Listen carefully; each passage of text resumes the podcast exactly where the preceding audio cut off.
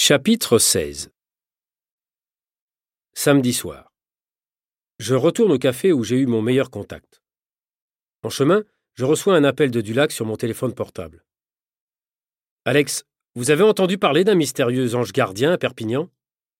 Je me dis que, comme vous êtes là, vous pouvez. Oui, monsieur Dulac. Depuis jeudi, j'essaye de clarifier cette histoire. Vous pouvez rester plus longtemps à Perpignan si c'est nécessaire. Mais faites le maximum. Essayez d'identifier ce justicier avant les autres.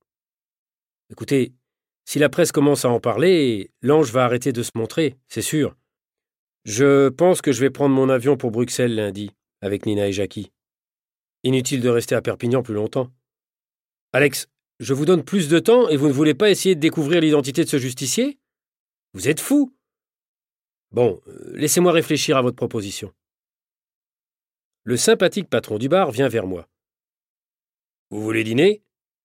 Seulement une salade. Vous n'avez pas l'air de bonne humeur. C'est vrai, je cherche l'ange gardien. J'ai trouvé son masque, mais lui, je ne l'ai pas trouvé. Je suis sûr que demain, il y aura d'autres journalistes ici. La police cherchera aussi. L'ange ne sortira plus.